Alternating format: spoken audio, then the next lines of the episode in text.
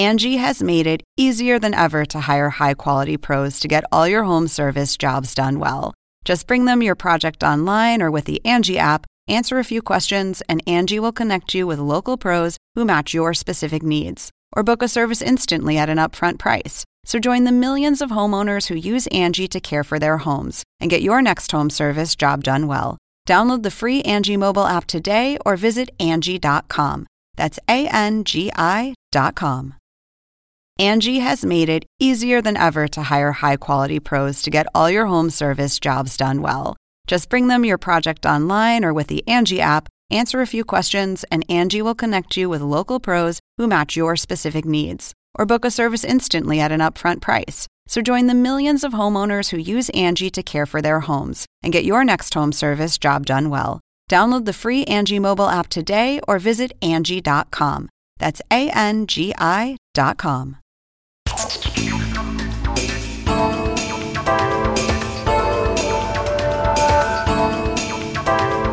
Hola, ¿qué tal? ¿Cómo les va? Soy Andrés Oppenheimer. Gracias por estar con nosotros. Hoy vamos a hablar sobre los pronósticos económicos y políticos para América Latina este año. Vamos a empezar hablando con Alicia Bárcena, la secretaria ejecutiva de la CEPAL, la Comisión Económica para América Latina y el Caribe de las Naciones Unidas. Ellos hacen pronósticos anuales sobre cuánto van a crecer las economías de cada uno de nuestros países y acaba de dar a conocer sus estimados para el 2022. Le vamos a preguntar si este va a ser un año bueno, regular o un año para llorar. Vamos a ver lo que nos dice. Y después vamos a hablar sobre las elecciones de este año en Brasil y en Colombia. Según algunas encuestas, los candidatos de izquierda podrían ganar en los dos países, en Brasil y en Colombia. Y también vamos a hablar sobre un nuevo estudio sobre los principales riesgos políticos para América Latina en el 2022. El estudio los enumera del 1 al 10. Se van a sorprender cuál salió primero. Y más tarde en el programa vamos a tener nuestro segmento habitual, El Innovador de la Semana. Ahí les presentamos todas las semanas a creadores de empresas que están haciendo algo para mejorar el mundo. Hoy les vamos a presentar a Paula Cardenau la fundadora de una empresa que se dedica a entrenar a jóvenes de bajos recursos en trabajos de computación y a darles trabajo. Según la OIT, la Organización Internacional del Trabajo, en América Latina hay 23 millones de jóvenes que no estudian ni trabajan, los así llamados ninis. Bueno, la empresa de Paula, llamada Arbusta, ya tiene 400 empleados que antes eran ninis, jóvenes que ni estudiaban ni trabajaban. Y ya está facturando unos 5 millones de dólares anuales. Vamos a preguntarle cómo se le ocurrió esta idea, por qué es una empresa y no una fundación o una obra de caridad, y cómo ganan dinero. Bueno, empecemos con los pronósticos económicos. Vayamos a la entrevista con Alicia Bárcena, la secretaria ejecutiva de la CEPAL. Veamos lo que nos dijo.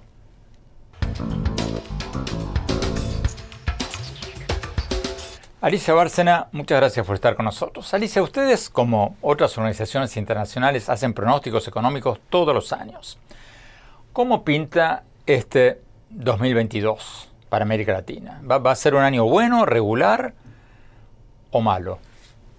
Mira, es una pregunta muy importante. Yo creo que no va a ser un año bueno el año pasado tuvimos un repunte muy importante que nos dio optimismo, pero nosotros a esto le llamamos la paradoja del crecimiento, porque no va a ser sostenible. Y la es que el año 2022 va a ser un año muy complejo, eh, va a bajar el crecimiento en forma considerable y sobre todo que va a haber enorme incertidumbre, gran volatilidad financiera eh, por, por varias razones que podemos analizar, pero para tu pregunta creo que va a ser un año malo.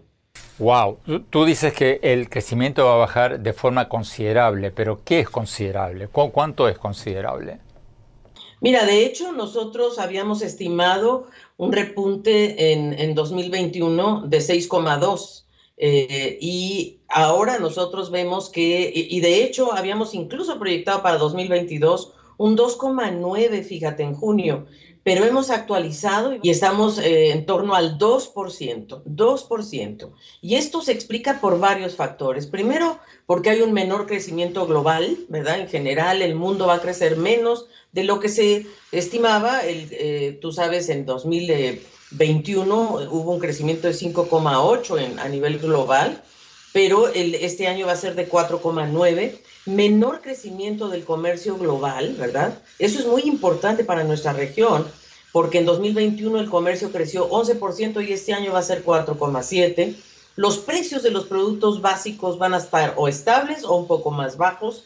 Y algo muy relevante es que la inflación es más alta, ha sido menos transitoria de lo que se esperaba y varios bancos centrales ya han comenzado con una política de subida de tasas de interés. Entonces, pues todo eso complica, complica mucho la situación de este año. ¿Cuánto van a crecer las economías de los países más grandes, de Brasil, de México, de Argentina?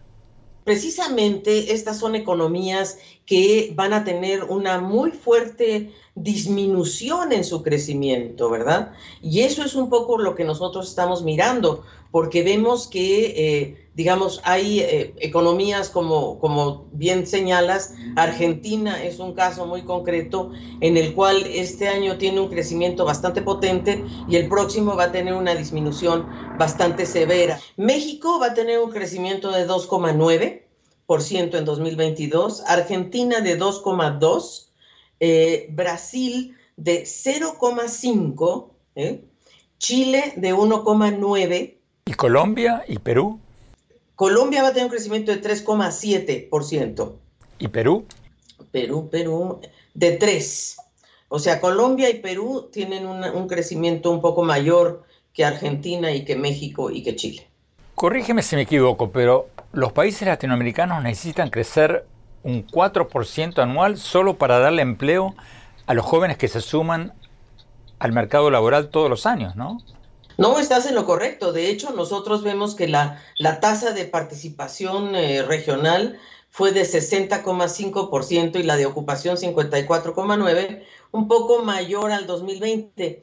Pero ese indicador, la verdad, va a tener una, una tendencia a la baja y eh, en verdad vamos a tener una situación muy complicada en materia laboral. Nosotros el tercer trimestre de 2021 ya veíamos que la tasa de desocupación está en 9,4%. Entonces, hay un rezago con respecto a la evolución del PIB y la creación de nuevos puestos de trabajo está rezagada y efectivamente los países deberían y tendrían que crecer por lo menos a un 4%. ¿Qué países son los que llegan a esta tasa de crecimiento? Pues ya sabemos los clásicos, Panamá, por supuesto, bueno, el Caribe, muchos del Caribe llegan, Jamaica, en fin, República Dominicana, qué duda cabe, también llega a, una, un nivel muy importante de 5,5, Honduras incluso, fíjate, 4,5, Guatemala 4,3, pero de ahí para, para abajo yo te diría, eh, eh, incluso de, Paraguay, Costa Rica, Colombia, México, eh, Uruguay, Nicaragua, todos están por debajo del 4 y en torno más bien al 3. Tenemos que ir a un corte. Cuando volvamos, vamos a preguntarle a la secretaria ejecutiva de la CEPAL si es cierto que América Latina va a ser la región del mundo que menos va a crecer en el 2022, como lo pronostica el Fondo Monetario Internacional. No se vayan, ya volvemos. Oppenheimer presenta. Llega a usted por cortesía de Arcos Dorados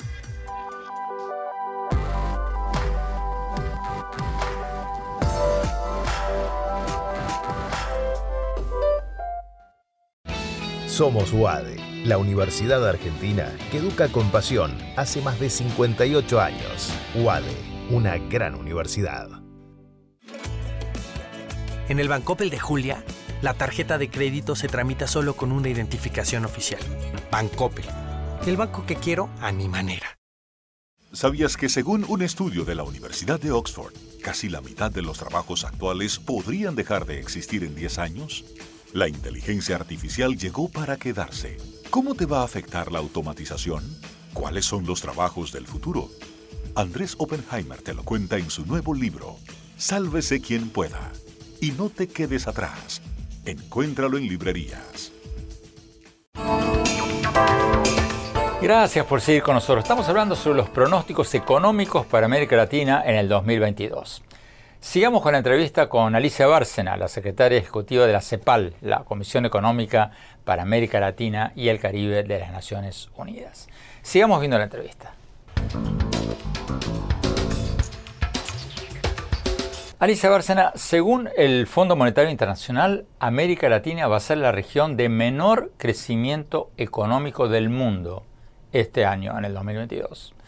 ¿Ustedes en la CEPAL también creen eso? ¿Que vamos a ser la región de menos crecimiento del mundo? Totalmente, totalmente de acuerdo con el fondo. Eh, nuestra región es la que, primero, es la que ha estado más impactada por la crisis sanitaria, ¿verdad? A pesar de tener solo el 8% de la población, tiene una, una caída del crecimiento del 6,8%, el mayor, la mayor caída de todo el mundo. Entonces, sí, efectivamente, nuestra región va a ser la más rezagada en, en, materia de crecimiento este año. Y una de las regiones, por cierto, más endeudadas también. Y yo creo que ese es el otro gran problema que enfrenta nuestra región. Pero usted mencionaba casi todos factores externos como causantes del rezago latinoamericano.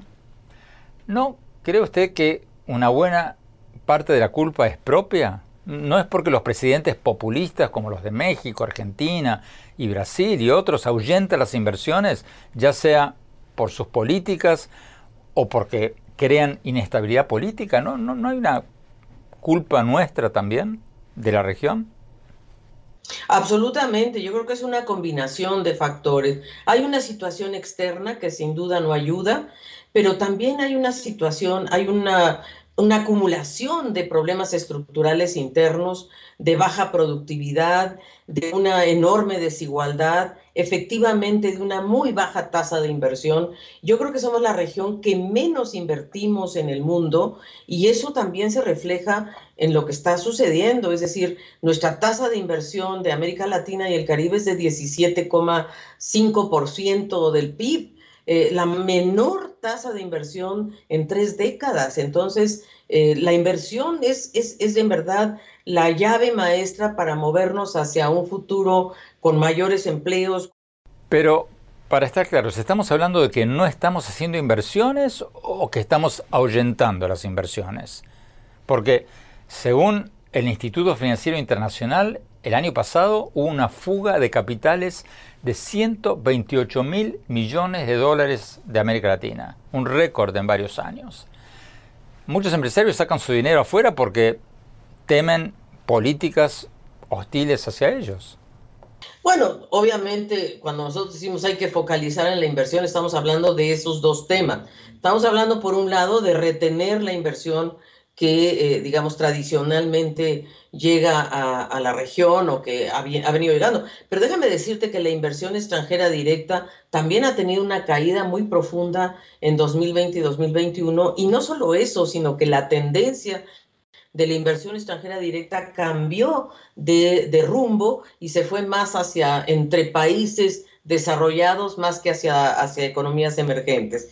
Entonces, sí, efectivamente hay una gran volatilidad financiera, salida de capitales por esta combinación de, eh, por un lado, que eh, ha habido también el retiro ya de estímulos monetarios en nuestra región, está subiendo la tasa de interés. Bueno, para, para no despedirnos llorando, Alicia, ¿hay alguna esperanza en el horizonte?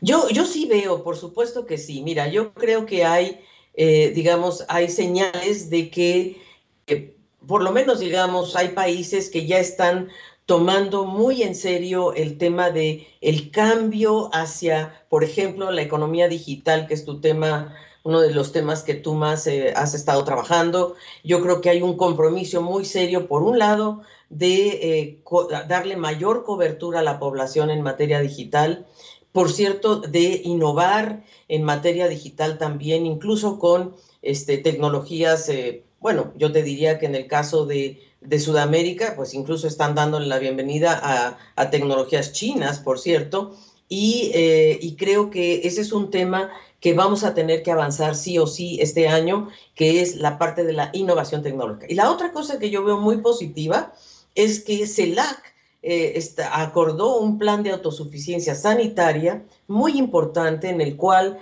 se está favoreciendo la producción de vacunas medicamentos a nivel regional. Y eso está avanzando en una forma muy importante.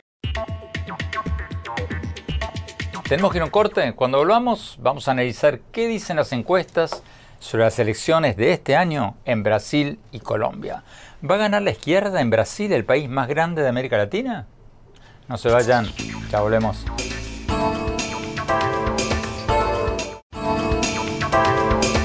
Gracias por seguir con nosotros. Estamos analizando los pronósticos económicos y políticos para este año, para el 2022.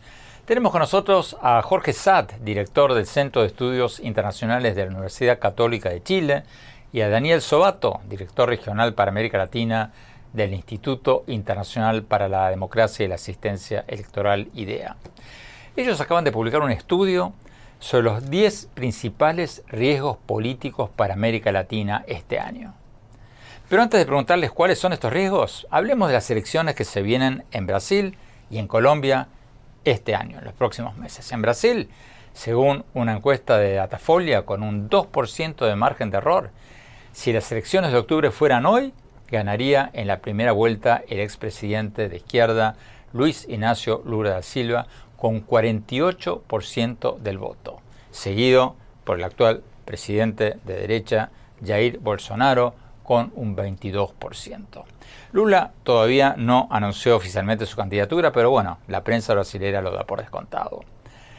Vamos a Daniel Sobato. Daniel, ¿tú crees que todavía puede surgir un tercer candidato, un candidato de centro? ¿O crees que Bolsonaro y Lula van a ir ellos dos a la segunda vuelta y bueno, y gana Lula? Y si gana Lula, ¿cuál sería el impacto en América Latina? Andrés, eh, muchísimas gracias por la invitación.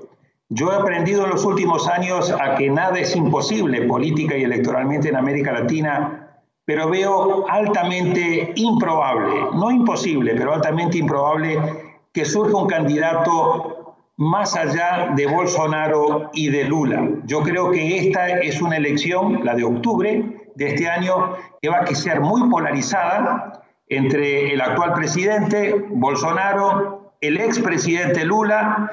Creo de que si Bolsonaro no se desploma aún más en su popularidad, y eso va a depender qué pasa con la pandemia y qué pasa con el manejo de la economía, probablemente va a ser definida en una segunda vuelta. Y creo que es muy probable que Lula gane. Y si Lula gana, pues va a traer en el plano interno, obviamente, una, mm, yo diría, una vuelta a lo que fueron sus dos presidencias anteriores, con un mayor papel del Estado, más gasto público, quizás impuesto a los más ricos, eh, pero no una izquierda salvaje. Y por el otro lado va a venir acompañado de una reconfiguración del mapa político sudamericano, porque también está la otra elección en Colombia, y si en Colombia gana Petro, sí creo que vamos a ver una profunda reconfiguración del mapa político sudamericano. Bueno, bueno, e, esa era mi próxima pregunta. Antes de hablar de Colombia, ¿cuál sería esa reconfiguración del mapa político latinoamericano? Lo que va a pasar con Colombia y con Brasil es de la mayor importancia para Sudamérica, porque si en Colombia gana Petro y en Brasil gana Lula, entonces vas a tener una región sudamericana donde sacando el caso atípico de Venezuela, vas a tener una mayoría de gobiernos de izquierda o de centro izquierda y la derecha va a quedar únicamente en Uruguay, en Ecuador y en Paraguay. Eso es, digamos, la reconfiguración. ¿Qué impacto va a tener esto? Va a depender del tipo de izquierda que tengamos. Yo creo que si regresa Lula, va a ser una izquierda que quizás dependiendo de lo que haga Boric, pero yo espero que Boric sea una izquierda más similar a la izquierda uruguaya o una socialdemocracia europea, y dependiendo cuánto se modere Petro si es que gana Petro, o cuánto se, radicalice. Después tenés otra izquierda que es la de Argentina, Bolivia, y habrá que ver cómo termina de asentarse Castillo, porque vemos que Castillo está muy dubitativo hacia un lado y hacia el otro, Así que creo que eso vamos a tener que esperar un poco, pero claramente el auge de gobiernos de derecha que había enterrado UNASUR y que había creado a PROSUR, etcétera, yo creo que eso vamos a verlo finalizando en, su caso. Vamos a Jorge Sad eh, en Santiago de Chile. Jorge, en las elecciones de mayo en Colombia, ¿quién lleva las de ganar? Una, una reciente encuesta de la firma Young Haas para varios medios colombianos, con un margen de error del 2.8%, reveló que un 25% de los colombianos hoy votarían por Petro en la primera vuelta y un 18% votaría en blanco y un 8% dijo que no sabe o no quiere responder. ¿Cómo interpretas estas cifras? Muchas gracias Andrés por la invitación y la verdad las cosas que Colombia también es una elección muy relevante el, este año por esta reconfiguración del poder político en América Latina y lo que muestran las últimas encuestas es que Petro, o la tendencia, es a ir consolidando su apoyo no solamente en primera vuelta, donde sondeos incluso muestran que estaría sobre el 40%, sino también que cada vez es más competitivo en segunda vuelta. Entonces la clave para Petro, viendo también otros ejemplos electorales como lo que ocurrió en Chile, es si va a poder en una segunda vuelta mostrar una imagen de izquierda más moderada que los miedos que se generan en torno a él, considerando un país como Colombia que además nunca ha tenido un presidente de izquierda. ¿Pasaría algo como lo que pasó en Chile? podría eventualmente, fíjate que lo que se ha mostrado desde el 2019 a la fecha es que salvo Nicaragua, donde no fue una elección democrática propiamente tal, los ciudadanos han castigado a quien está en el poder. En todos ha cambiado el signo político y eso también podría ocurrir en Colombia en un contexto donde Duque además está con un nivel de aprobación cada vez más bajo.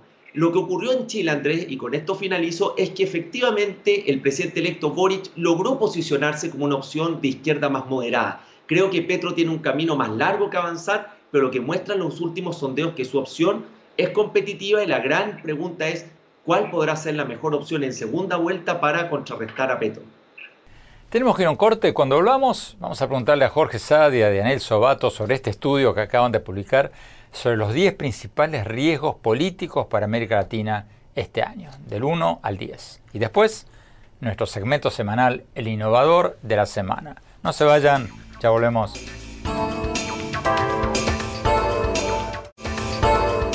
Gracias por seguir con nosotros. Estamos hablando con Jorge Sad, del director del Centro de Estudios Internacionales de la Universidad Católica de Chile, y con Daniel Sobato, director regional para América Latina del Instituto Internacional para la Democracia y la Asistencia Electoral. Ellos acaban de publicar un estudio sobre los 10 principales riesgos políticos para América Latina en el 2022. Jorge, en el estudio ustedes le preguntaron a 170 especialistas de América Latina y al público en general cuáles son estos riesgos, del 1 al 10. Y el que salió número uno, más que el cambio climático, más que la crisis migratoria, más que el narcotráfico, fue lo que ustedes llaman la erosión democrática. Explícanos un poco, por favor, por qué salió en primer lugar la erosión democrática y si esto es algo nuevo, si esto es un fenómeno nuevo. Efectivamente, este es un estudio que es su segunda edición de riesgo político a cargo del Centro de Estudio Internacional de la Universidad Católica donde Daniel Sobato se ha incorporado en la elaboración de este índice. Y lo que podemos ver es que hay una crisis, Andrés, de gobernabilidad que se refleja en esta erosión de la calidad de la democracia porque los regímenes dictatoriales, híbridos o democráticos se mantienen en términos generales, pero el deterioro en la calidad de la democracia es lo que se ha acentuado y que se traduce en algunos elementos claves. Por ejemplo, que cuando Latino Barómetro pregunta a los ciudadanos si aceptarían un gobierno no democrático mientras le resuelva los problemas, un 50% aproximadamente lo aceptaría. O sea, hay una cierta indiferencia al régimen que gobierna un país mientras resuelva los problemas. Y lo segundo es que efectivamente la pandemia también reveló algunas vulnerabilidades o debilidades de la democracia que lo vimos, por ejemplo, en algunos gobiernos que aprovecharon los estados de excepción, esta debilidad en el Estado de Derecho, para excederse en algunas de sus facultades. Pero hay en definitiva esta percepción, este sentimiento en las personas de que la gobernabilidad está atravesando por un periodo crítico en nuestra región. Pero ¿Ese no es un fenómeno mundial, Jorge? ¿No está pasando lo mismo en Estados Unidos? ¿En que Trump no reconoce los resultados de una elección que perdió? Efectivamente es un, es un fenómeno mucho más global que está ocurriendo con las democracias y que podríamos decir que las democracias y el Estado en general opera bajo una lógica del siglo XX. Y hoy día los ciudadanos son mucho más demandantes, las expectativas son más altas, hay una demanda de inmediatez que los estados no están siendo capaces de resolver. Y ese, como tú dices, es un fenómeno global, pero que también se traduce en un fenómeno regional y que nítidamente se posicionó como el principal riesgo político este año para América Latina. Otro tema que me llamó la atención, que salió número 8 entre los riesgos políticos que ustedes citan, fue lo que ustedes llaman la irrelevancia regional. ¿América Latina hoy es más irrelevante que antes? Absolutamente. Es decir, lo que estamos viendo en los últimos años es que toda esa sopa de letras, esa cantidad eh, muy amplia, muy, muy grande de instituciones y mecanismos regionales, empezando por la OEA, siguiendo por la CELAC, que precisamente ha tenido una reunión en estos días, siguiendo luego por los, las instancias subregionales en el ámbito de Centroamérica, en el ámbito de región andina, en el ámbito de Mercosur, quizás con la única excepción, de momento, con la Alianza del Pacífico que yo pondría por fuera, es la eh, brutal fragmentación, eh, polarización que también está viendo entre los países de América Latina y su incapacidad para llegar precisamente a acuerdos. Y esa incapacidad de América Latina de actuar en la esfera internacional con una sola voz en las instancias internacionales, en los organismos multilaterales, pero también en el G20, en la reciente COP26 sobre medio ambiente, es lo que está volviendo cada vez más irrelevante América Latina. Yo creo que ahí hay un llamado de urgencia muy importante para que la región pueda articularse, cooperar, rescatar la integración y poder actuar en el plano internacional global con una sola voz defendiendo los intereses estratégicos de la región pero nos falta mucho. Tenemos que ir a un corte. Cuando volvamos, vamos a nuestro segmento habitual, el innovador de la semana. Les vamos a presentar a una emprendedora fascinante. No se vayan, ya volvemos.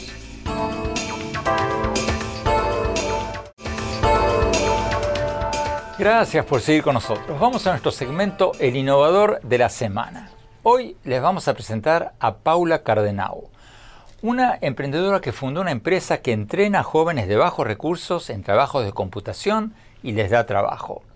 Según la Organización Internacional del Trabajo, en América Latina hay 23 millones de jóvenes que no estudian ni trabajan, los así llamados ninis.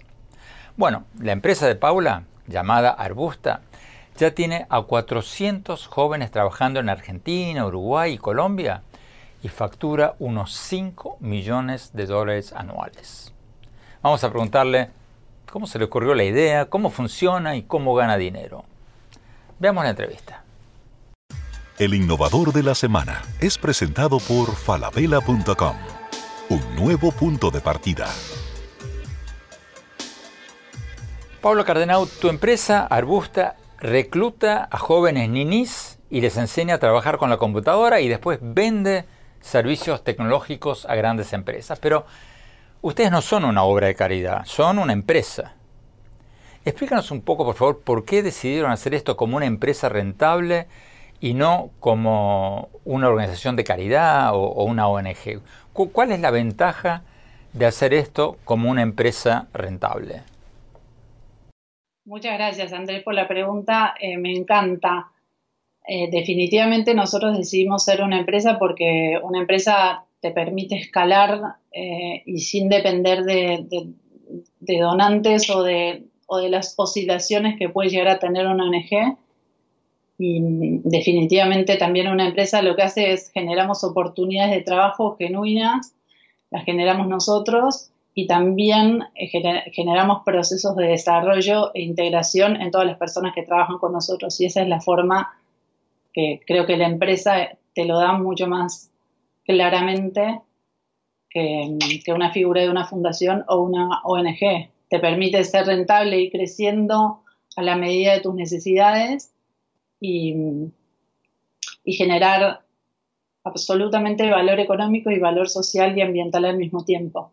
O sea, como empresa, ustedes pueden crecer más sin depender de que un donante les continúe donando plata. Definitivamente. ¿Cómo funciona la empresa? ¿Cómo, ganan dinero?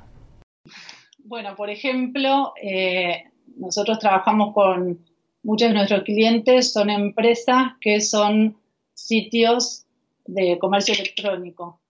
Entonces, cuando esos sitios de comercio electrónico se hacen cada vez más grandes, por ejemplo, necesitan detectar si hay algún tipo de fraude dentro del sitio, si las personas que, se suman al sitio son personas reales o, personas que, que, no lo son, o si hay actividades ilícitas o si usan marcas que no son las marcas verdaderas. Entonces hay un equipo muy grande de Arusta que hace un trabajo de detección de fraude.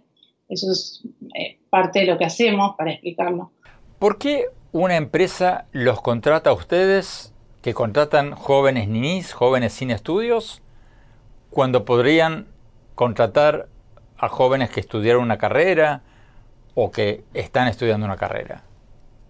Mira, primero me encantaría como aclarar algo que me parece sumamente interesante, que es por lo cual también nosotros nos, metimos en el mundo de la tecnología. Eh, tal vez son jóvenes que no tienen experiencia previa o estudios, pero sí tienen un potencial muy grande y unas habilidades y un talento digital que es insuperable y una mentalidad de crecimiento y unas ganas de, crecer y tomar oportunidades que es bastante impresionante. Entonces nosotros nos hacemos muy buenos en detectar ese potencial.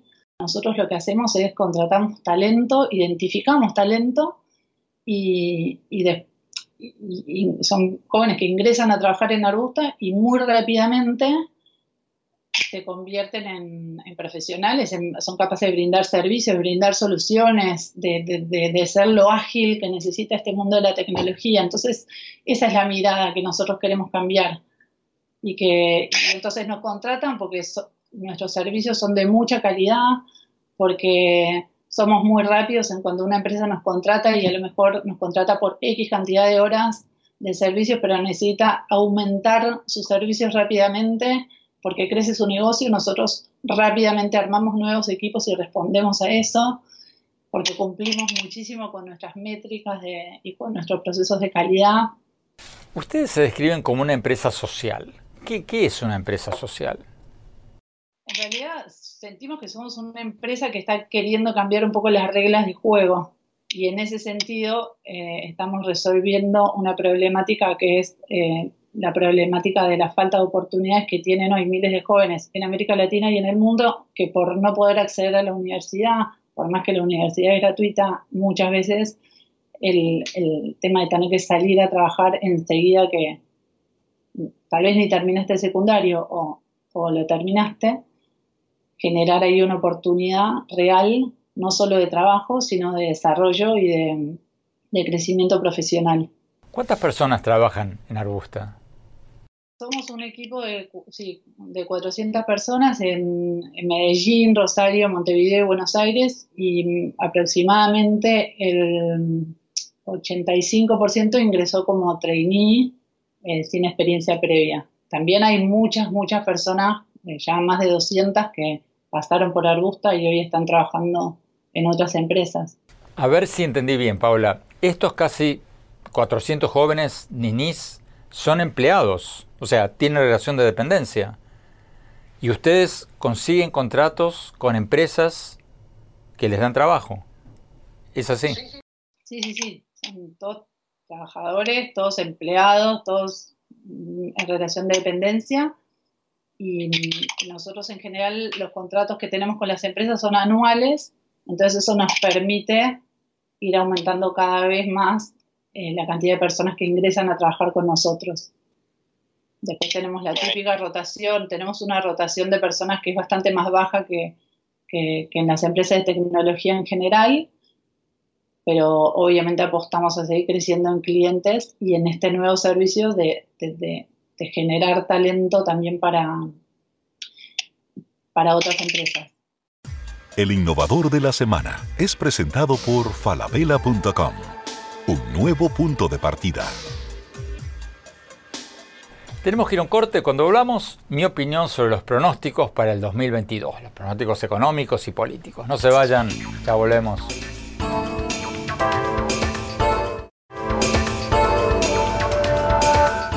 Gracias por seguir con nosotros. Mi opinión sobre el tema con el que iniciamos el programa, los pronósticos económicos para América Latina en el 2022.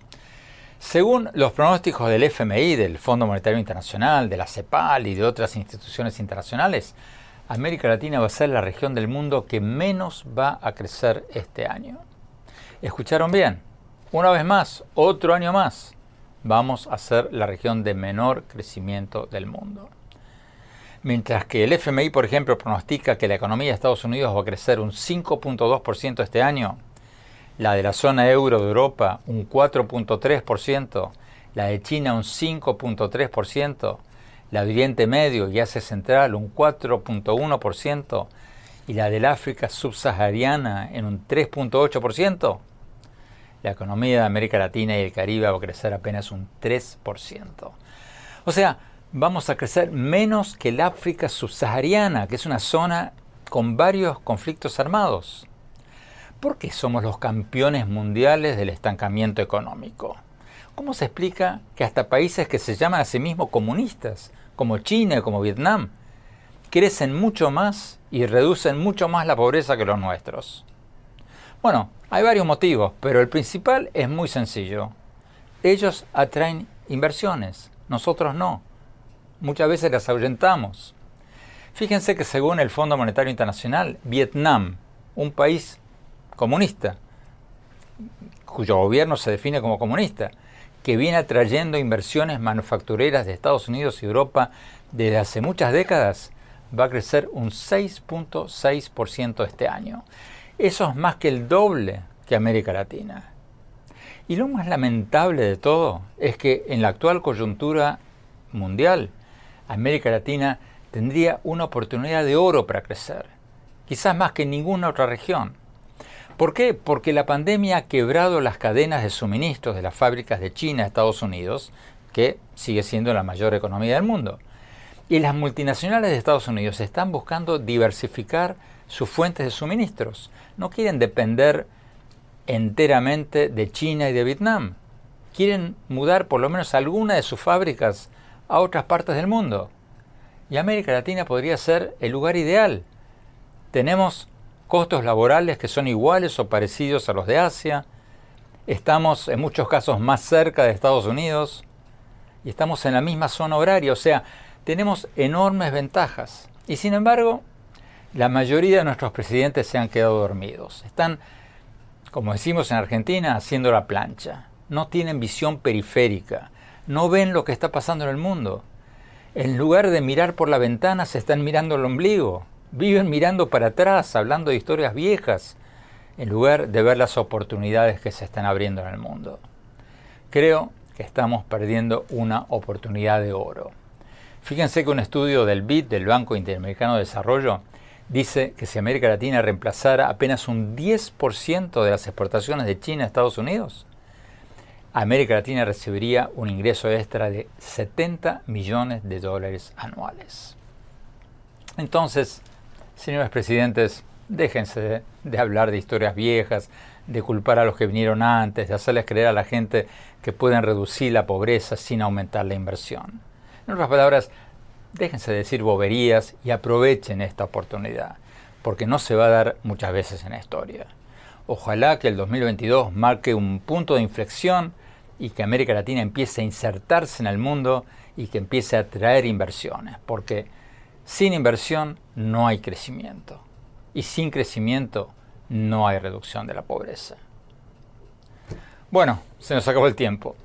Los invito, como siempre, a visitar mi blog en el sitio de internet andresopenheimer.com. Ahí pueden ver mis artículos y mis programas de CNN y síganos en mi Twitter, arroba Oppenheimer en mi página de Facebook, Andrés Oppenheimer, y en mi cuenta de Instagram, Andrés Oppenheimer Oficial. Gracias por habernos acompañado. Hasta la semana próxima. Oppenheimer presenta. Llega a usted por cortesía de Arcos Dorados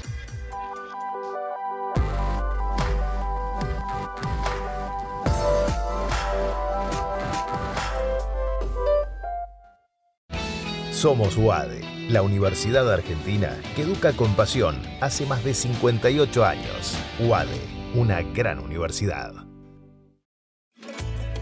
En el Bancoppel de Pedro, el préstamo digital se obtiene a través de un sencillo SMS. Bancoppel, el banco que quiero a mi manera. ¿Sabías que según un estudio de la Universidad de Oxford, casi la mitad de los trabajos actuales podrían dejar de existir en 10 años? La inteligencia artificial llegó para quedarse. ¿Cómo te va a afectar la automatización? ¿Cuáles son los trabajos del futuro? Andrés Oppenheimer te lo cuenta en su nuevo libro, Sálvese quien pueda. Y no te quedes atrás. Encuéntralo en librerías.